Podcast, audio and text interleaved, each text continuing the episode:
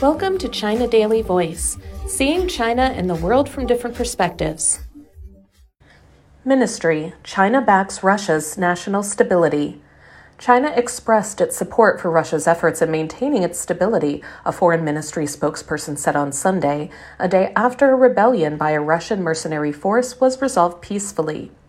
A compromise was reached late on Saturday between Moscow and Yevgeny Prigozhin, head of the Wagner private military group, through the mediation of Belarusian President Alexander Lukashenko. In response to the latest situation in Russia, the foreign ministry spokesperson said in a statement that this is Russia's internal affair. As Russia's friendly neighbor and comprehensive strategic partner of coordination for the new era, China supports Russia in maintaining national stability and achieving development and prosperity, the spokesperson added. Russia's Deputy Foreign Minister, Andrei Rudenko, met with Chinese State Councilor and Foreign Minister Qin Gang in Beijing on Sunday. They discussed international and regional issues of common concern, the Chinese Foreign Ministry said in another statement on its website. Early on Saturday, a video showed Wagner fighters under Prigozhin's command moving unimpeded into the Russian city of Rostov on Don and advancing hundreds of kilometers towards Moscow. Convoys transporting tanks and armored trucks smashed through the barricades set up to stop them. Russian President Vladimir Putin informed his Belarusian counterpart of the situation, and the two heads of state agreed on joint action, according to local media. The president of Belarus held talks with Yevgeny Prigozhin. They came to an agreement on the inadmissibility of unleashing a bloody massacre on the Russian territory. Lukashenko's press service was quoted as saying by local media. Wagner fighters had left southern Russia's Rostov region by Saturday night and were headed to their field camps, according to Russia's TASS news agency. In 24 hours, we got within 200 kilometers of Moscow. In this time, we did not spill a single drop of our fighters' blood. Prigozhin, dressed in full combat uniform, said in a video shot at an undisclosed location. Understanding that Russian blood will be spilled on one side, we are turning our columns around and going back to field camps as planned. The situation in downtown Rostov on Don, where men in camouflage and military equipment were seen on Saturday morning, stabilized by Saturday midnight, a TASS reporter said on Sunday. The attempted armed mutiny in our country has aroused strong disapproval in Russian society, which firmly supports President Vladimir Putin, the Russian Foreign Ministry said in a statement on Saturday. The statement warned Western countries against attempts to use Russia's internal situation for their vetted interests.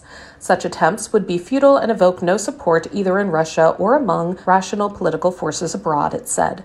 Kremlin spokesman Dmitry Peskov said that under the deal brokered by Lukashenko, the criminal case opened against Prigozhin for armed mutiny will be dropped.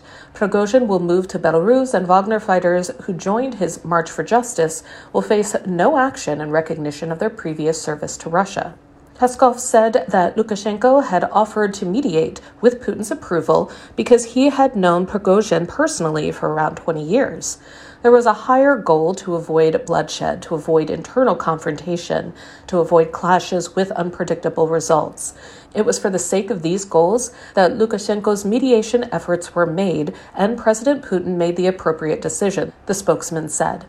An agreement has been reached that Wagner troops will return to their camps and places of deployment. Some of them, if they wish to do so, can later ink contracts with the Russian Defense Ministry, he said. The incident with the Wagner Group will not affect the course of Russia's special military operation in Ukraine, which will continue, Peskov stressed. Russian state television said Sunday showed Putin expressing confidence in his plans for Ukraine in an interview that appeared to have been recorded before Saturday's aborted revolt by the Wagner private military group. We feel confident, and of course, we are in a position to implement all the plans and tasks ahead of us, Putin said. This also applies to the country's defense. It applies to the special military operation. It applies to the economy as a whole and its individual areas. The comments in an interview with Kremlin correspondent Pavel Zarubin were broadcast by Rossiya State Television. The short report did not mention Saturday's revolt, in which Wagner fighters took a southern city and headed for Moscow hours before their leader, Prigozhin, reached a compromise with the Kremlin to go into exile. Earlier, Prigozhin said his march on Moscow was intended to remove corrupt and incompetent Russian commanders he blames for botching the conflict in Ukraine.